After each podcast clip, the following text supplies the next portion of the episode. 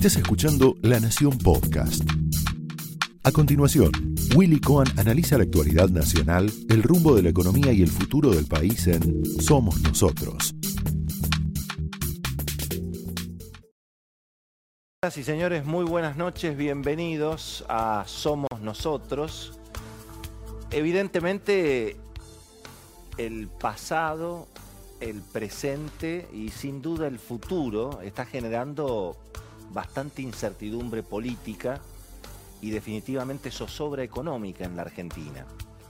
Eh, en alguna medida el pasado porque en los últimos por lo menos 11 años y sobre todo en el final del gobierno de Cristina y especialmente durante la administración Macri, el proceso inflacionario de déficit fiscal, de emisión para cubrirlo, de colocación de deuda, se ha generado una situación un poco inconsistente de la macroeconomía en la Argentina, donde hay una montaña cada vez más creciente de pesos, cada vez es más grande el gasto público, cada vez es más difícil financiarlo y por lo tanto llegamos por ese pasado acumulado a un presente donde hay que administrar casi casi una convocatoria de acreedores no una quiebra, por suerte, no estamos en el 2001, no estamos en el 89, pero hay que administrar, hay que hacer un control de daños, hay que administrar las pérdidas.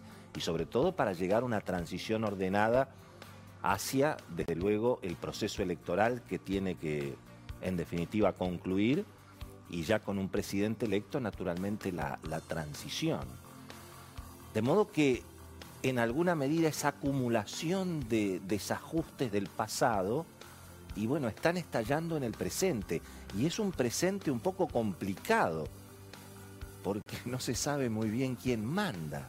Hay efectivamente un presidente en ejercicio, pero los factores de poder, tanto económico, político, y bueno, están mirando eventualmente al candidato más votado en las PASO, que podría ser efectivamente el futuro presidente. Y además, como hay una situación de inconsistencia económica y hay una campaña electoral todavía en el medio, y bueno, todos se empiezan a echar la culpa unos a otros de lo que está pasando. El gobierno, lógicamente, a la oposición y a la herencia, la oposición a lo que armó el gobierno durante estos cuatro años, y obviamente en el medio está la sociedad, pero además hay un problema respecto del futuro, porque aún despejada la incertidumbre, tomando como cierto que el próximo presidente va a ser Alberto Fernández, y bueno, naturalmente que el mundo económico, los inversores, los actores económicos en particular, y bueno, claro, se preguntan cómo va a ser el gobierno de Alberto si efectivamente Alberto Fernández eh, va a ser electo. Hoy vamos a tener una mesa política de lujo. Por supuesto, el Beto Valdés, Florencia Donovan, pero viene Jorge Yuma, un especialista en peronismo, un gran conocedor de Cristina Kirchner. Hace un ratito fuera de cámara le pregunté, si al final vos cómo quedaste, peleado o amigado con Cristina. Así que vamos a hablar de lo que fue su experiencia en el Senado como embajador. Lo conoce muy bien Alberto Fernández y va también a estar en la mesa política Hugo Aime, que fue el único que por lo menos pasó por este programa y dijo, ojo muchachos que Macri no puede ganar.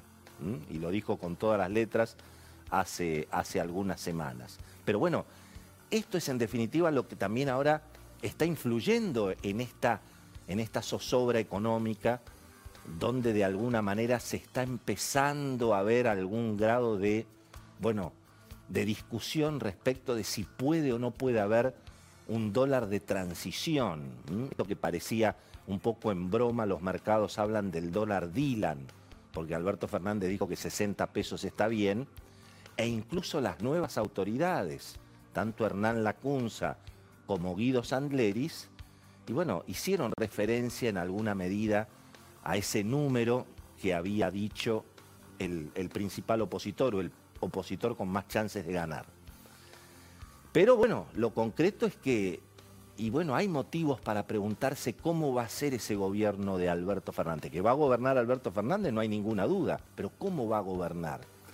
Digamos, va a gobernar con las ideas eh, de alguna manera capitalistas, moderadas, que le hemos visto en la campaña electoral, por lo menos en el mensaje desde el punto de vista económico, o en alguna medida va a aparecer, bueno, esa, esa solución cristina del 2011-2015.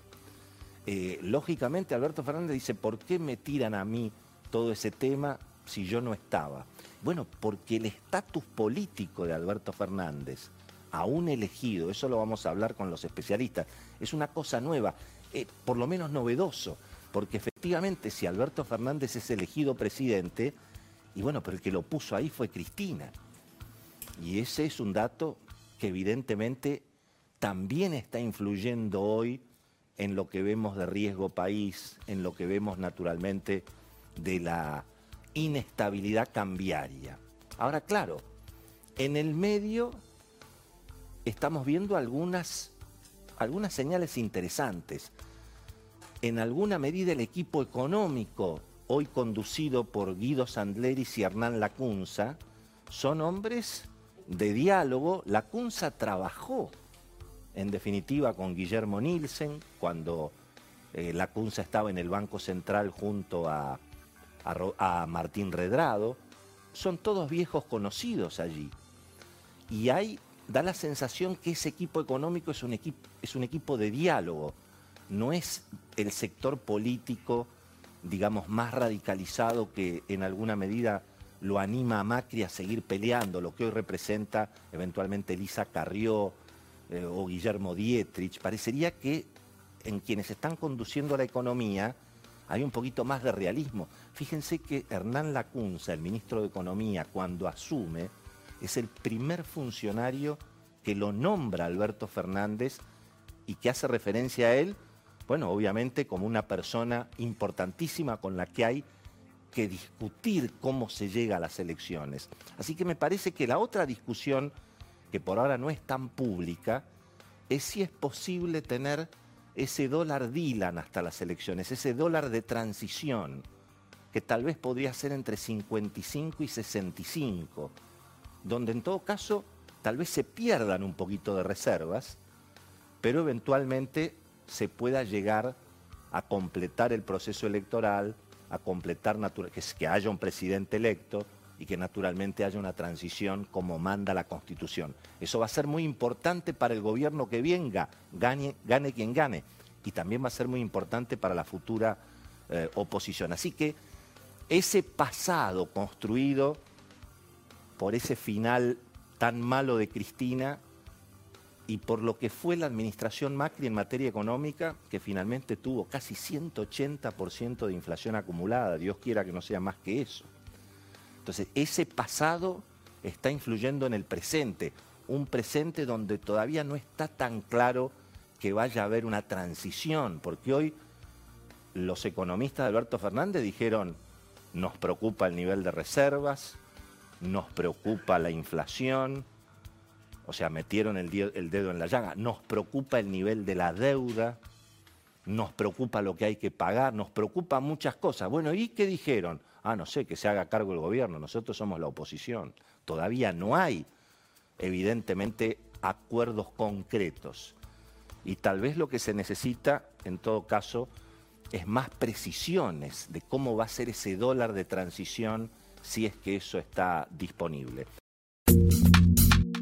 Esto fue Somos Nosotros, un podcast exclusivo de La Nación. Escucha todos los programas de La Nación Podcast en www.lanacion.com.ar. Suscríbete para no perderte ningún episodio. Estamos en Spotify, Apple Podcast, Google Podcast y en tu reproductor de podcast favorito. Seguí escuchando La Nación Podcast.